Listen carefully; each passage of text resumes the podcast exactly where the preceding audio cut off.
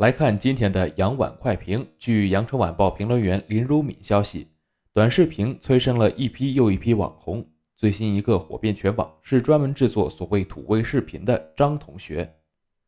张同学是抖音上的一位短视频创作者，他视频的主要作品拍摄东北农村的土味生活，唠嗑、买菜、做饭等生活琐事都成为其创作内容。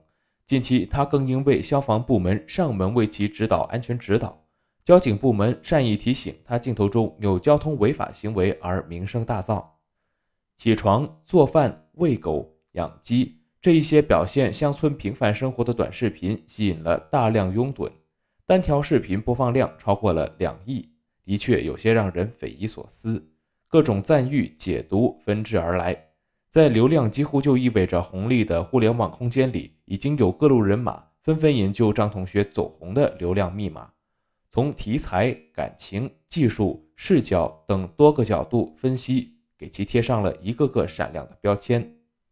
走红自然有走红的道理，张同学也不例外。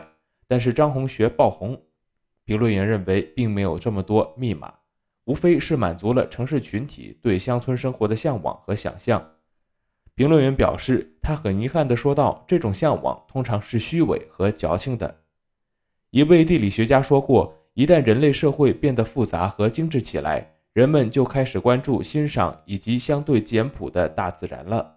田园牧歌在身处其中的人那里，更多是一种劳作。只有在此保持距离的他者眼中，才是一种诗意，才会产生浪漫化的想象。